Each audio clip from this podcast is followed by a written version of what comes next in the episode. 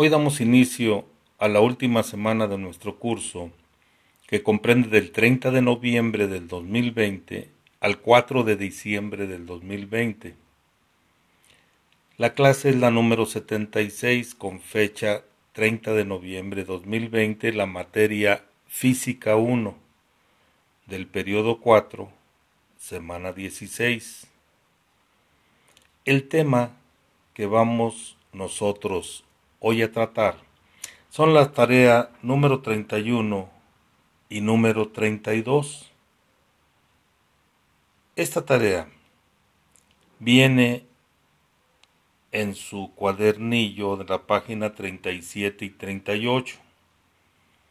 En el audio de la clase 64 y de la clase 65 ya les mencioné cada una de las definiciones.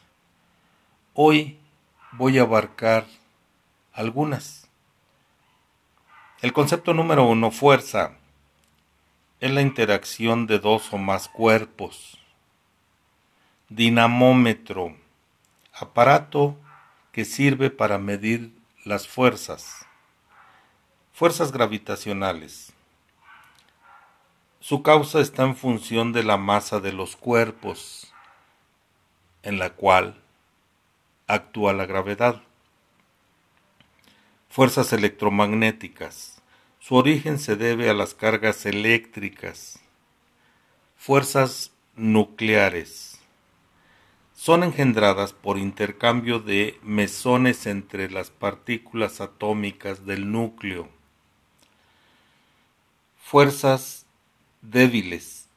Son las que provocan inestabilidad en determinados núcleos atómicos.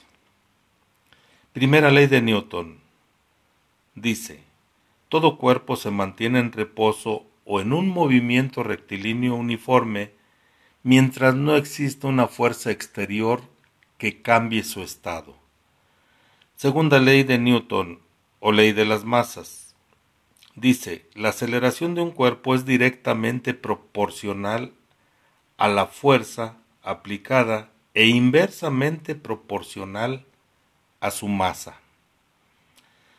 Y la tercera ley de Newton, que es la ley de las fuerzas, dice, un cuerpo A ejerce una fuerza a otro cuerpo B, recibiendo otra de la misma magnitud, pero en sentido contrario.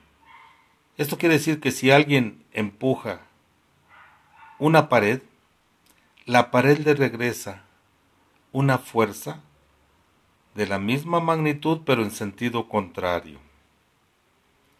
Masa es la cantidad de materia que contiene un cuerpo.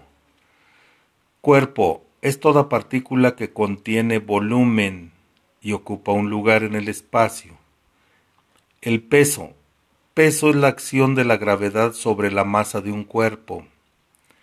Estática. Analiza las condiciones que permitan el equilibrio de los cuerpos. Fuerzas coplanares. Son las fuerzas que se encuentran en un solo plano o en un mismo plano. Fuerzas no coplanares. Son las fuerzas que se encuentran en diferente plano. Sistema de fuerzas colineales. Son las que se encuentran en una misma línea de acción. Sistema de fuerzas concurrentes, también llamadas angulares. Se cruzan en un punto en común. Par de fuerzas. Siempre las fuerzas se presentan en pares. Centro de gravedad punto donde se concentra el peso de un cuerpo. Centroide, punto de equilibrio de un cuerpo hueco. Centro de masa, punto de equilibrio de un cuerpo. Primera condición de equilibrio. La resultante de todas las fuerzas debe equivaler a cero, debe ser igual a cero. La segunda condición de equilibrio la suma de todos los momentos es igual a cero. Fricción, fuerza tangencial paralela a las superficies que están en contacto. Trabajo mecánico. Magnitud escalar se produce cuando una fuerza mueve un cuerpo en la misma dirección. Energía es la capacidad de un cuerpo para realizar un trabajo. Energía potencial gravitacional, el peso de un cuerpo multiplicado por la altura. La energía cinética traslacional es igual a la masa por la velocidad al cuadrado entre 2. Potencia mecánica es la rapidez con que se realiza un trabajo. La cantidad de movimiento que tiene un cuerpo es multiplicar su masa por su velocidad.